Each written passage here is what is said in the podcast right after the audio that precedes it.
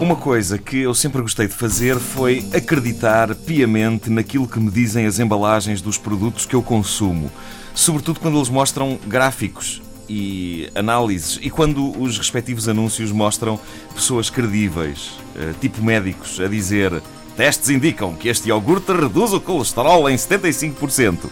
Eu adorava esses anúncios que mostravam médicos a dizer esse tipo de coisa, eh, pelo menos até ao dia em que vi o médico de um anúncio de iogurte, num outro anúncio, a fazer de indivíduo maluco em pijama.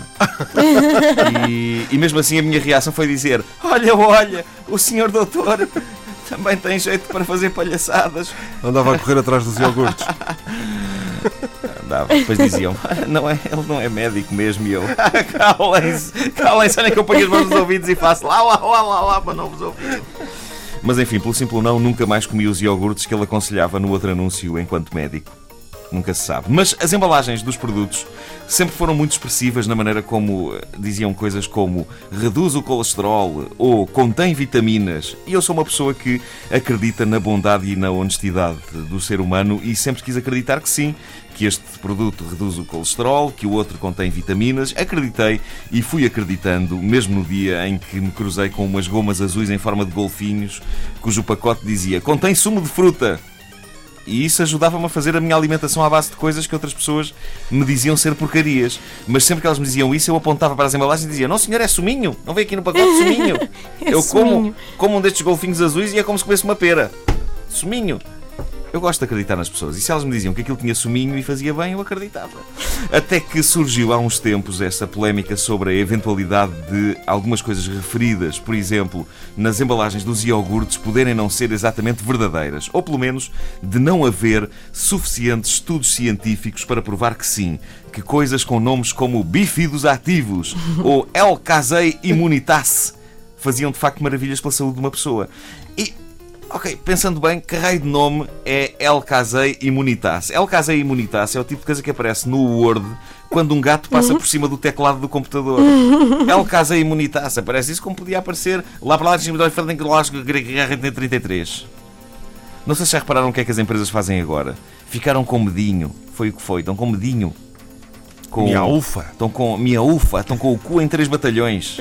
Como dizia uma avó minha. Ah, Essa expressão Outro dia, eu comprei um pacote de batatas fritas, uma daquelas marcas que dizia há tempos, orgulhosamente, não tem colesterol, que eh, chegou ao ponto de colocar na parte de trás da, da embalagem o desenho da famosa pirâmide dos alimentos. A pirâmide dos alimentos. Meus amigos, não há, não há coisa capaz de destruir mais a confiança de uma pessoa que acredita em tudo que as embalagens lhe dizem do que a pirâmide dos alimentos. Ali a mostrar que é preciso comer vegetais e só depois batatas fritas. E eu antes argumentava sempre: as batatas são vegetais! Vejam como eu como vegetais. Neste momento estou a comer um pacote de vegetais com sabor a barbecue.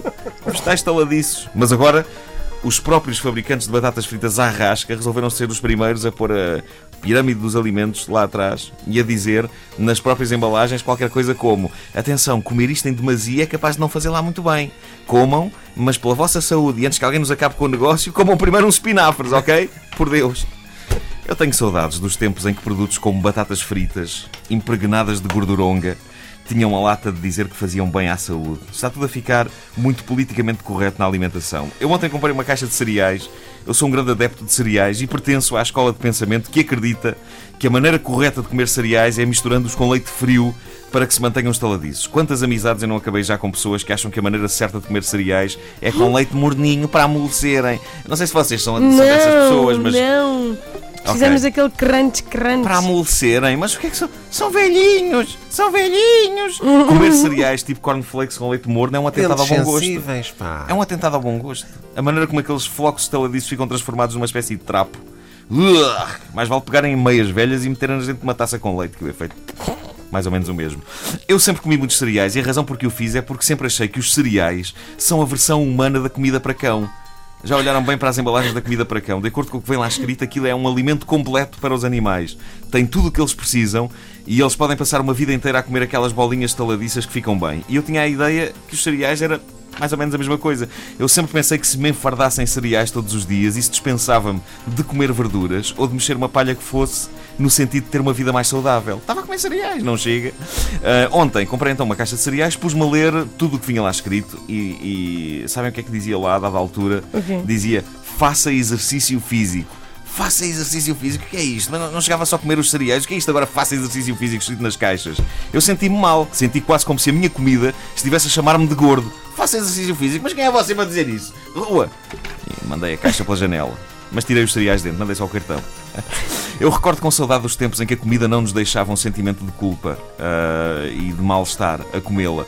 Hoje em dia, os fabricantes dos alimentos estão à rasca a pensar que um dia ainda lhes aparece uma viúva à frente a dizer: O meu marido comia os vossos produtos livres de colesterol todos os dias e morreu com um ataque cardíaco. Que é isto? Quero processar-vos. E esta mensagem do faça exercício físico acho que já encontrei também numa embalagem de aperitivos, daqueles que sabem bem, embora estejam claramente cheios de gordura e de sal. Um tipo estar a comer esse tipo de coisa. Não, o ideal enquanto vais com a, a gorduronga. Vais, vais comer com sal, pode ser uma...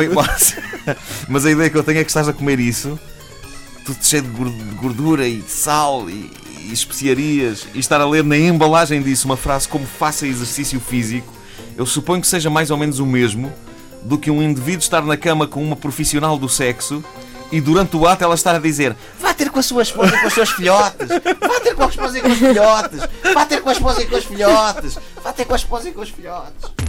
Não ouviram desde o início? Querem ouvir outra vez? Ouçam esta rubrica em podcast antena3.rtp.pt